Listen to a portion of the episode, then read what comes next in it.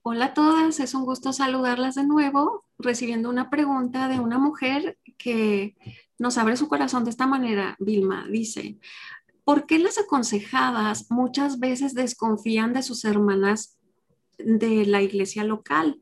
Muchas desean permanecer en silencio o buscan ayuda lejos en otros lugares. ¿Qué nos puedes decir? Bueno, aquí hay mucho que cortar en esta pregunta, muy buena la pregunta, excelente, y es un caso muy común. Este, es más fácil, les voy a decir la verdad, es más fácil enviarle una pregunta a Vilma o a Reina que están lejos eh, que hacerle a, las hermanas, una consejería que a las hermanas que están en la iglesia local. Eh, nosotros particularmente, mi esposo y yo, tenemos el compromiso de eh, no dar consejería. Eh, que no sea en la iglesia local y que no sea referida por su pastor, porque estamos violando la ética, una ética de, la iglesia, del cuerpo local, ¿verdad? Porque eh, ¿quién conoce mejor sus ovejas que su pastor? ¿Dónde es mejor conocida esa hermana que en su lugar? Entonces, lo mejor es, eh, hay veces que uno ha aconsejado personas en el pasado y sucede que te omiten detalles que no son claras, que no dicen toda la verdad entonces eso trae, eh, no, no, es efectivo, no puede ser. Entonces, ¿qué sucede?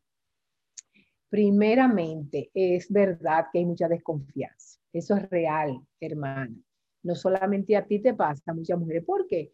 Por el pasado, porque a veces en, en el pasado nosotros hemos arriesgado nuestro corazón, nosotros hemos abierto nuestro corazón con alguien y ¿qué pasa? Lo han maltratado. Han compartido lo que hemos dicho, o nos han respondido de una manera eh, que no es la que nos asustamos y nos escondemos. Entonces eso es lo que pasa, primeramente. Eh, y eso es lo que Pablo está tratando en primera, en segunda de Corintios, él está diciendo, eh, ábrame su corazón, le está diciendo a los corintios, yo les estoy abriendo mi corazón, sean honestos y transparentes dentro de la iglesia loca. Eso es lo, lo primero que dijimos. La otro asunto es que eh, es sano que nosotros tengamos un lugar. Yo no tengo que ir donde todo el mundo, pero yo debo ir donde una persona que me ayude, una hermana que me ayude. Yo no puedo ir a contarle a todo el mundo porque si no me va a ayudar, no sirve de nada. Eh, igualmente, cuando yo le cuento algo a alguien y esa persona lo habla, se convierte, viene un chisme, porque si hablo en ausencia de otra persona, entonces se convierte en chisme. Todas esas cosas tenemos que tenerlas en claro. Este, dice aquí, por entonces, eh, lo que habla la sabiduría, que nosotros tenemos que ser enseñables y nosotros tenemos que ser humildes. ¿Qué significa que para ser humildes, enseñables, tenemos que aprender a ser transparentes, tenemos que aprender a, arriesgar nuestro corazón? Y en estas eh, charlas, en esas pláticas que dimos de ayudar a mi hermana, hablamos muchas veces de cómo abrir nuestro corazón, de cómo compartir nuestras emociones con alguien que pueda ayudarnos, cómo hacer preguntas y cómo escuchar.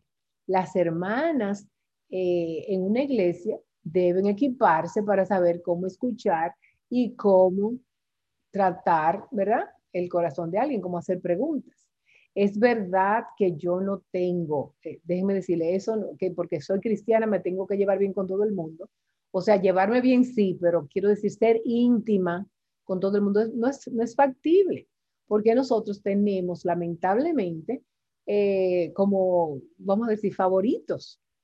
En Corintios, Pablo era, eh, Apolo era el favorito y, y Pablo, y había dos bandos. Asimismo, en las iglesias nosotros tendemos a tener más afinidad con una hermana.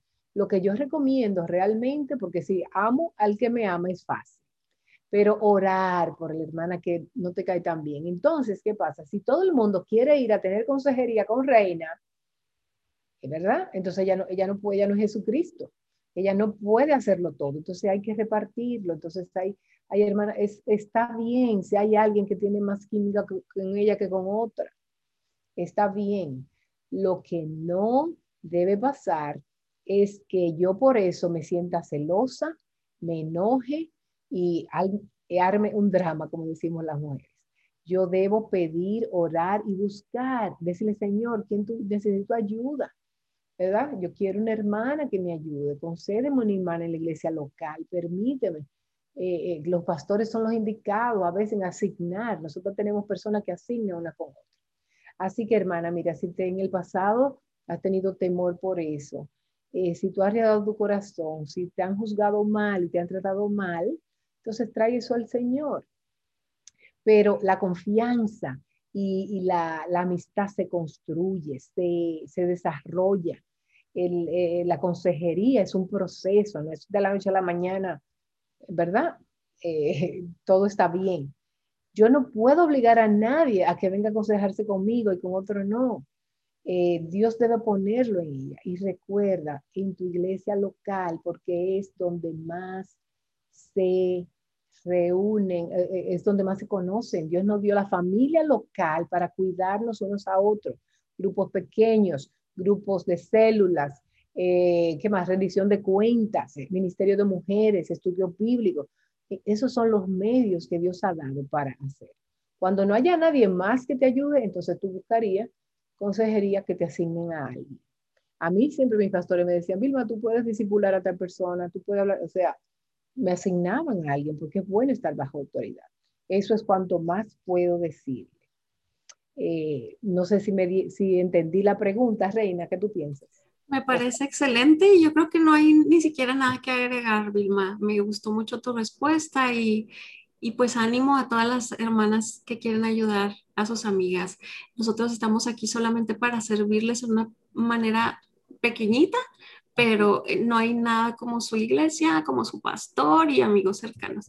Entonces, eh, gracias por seguir enviando sus inquietudes, sus preguntas y temas, pero siempre va a ser algo pequeñito nada más. Entonces, nos vemos a la próxima. Gracias, Vilma. Gracias.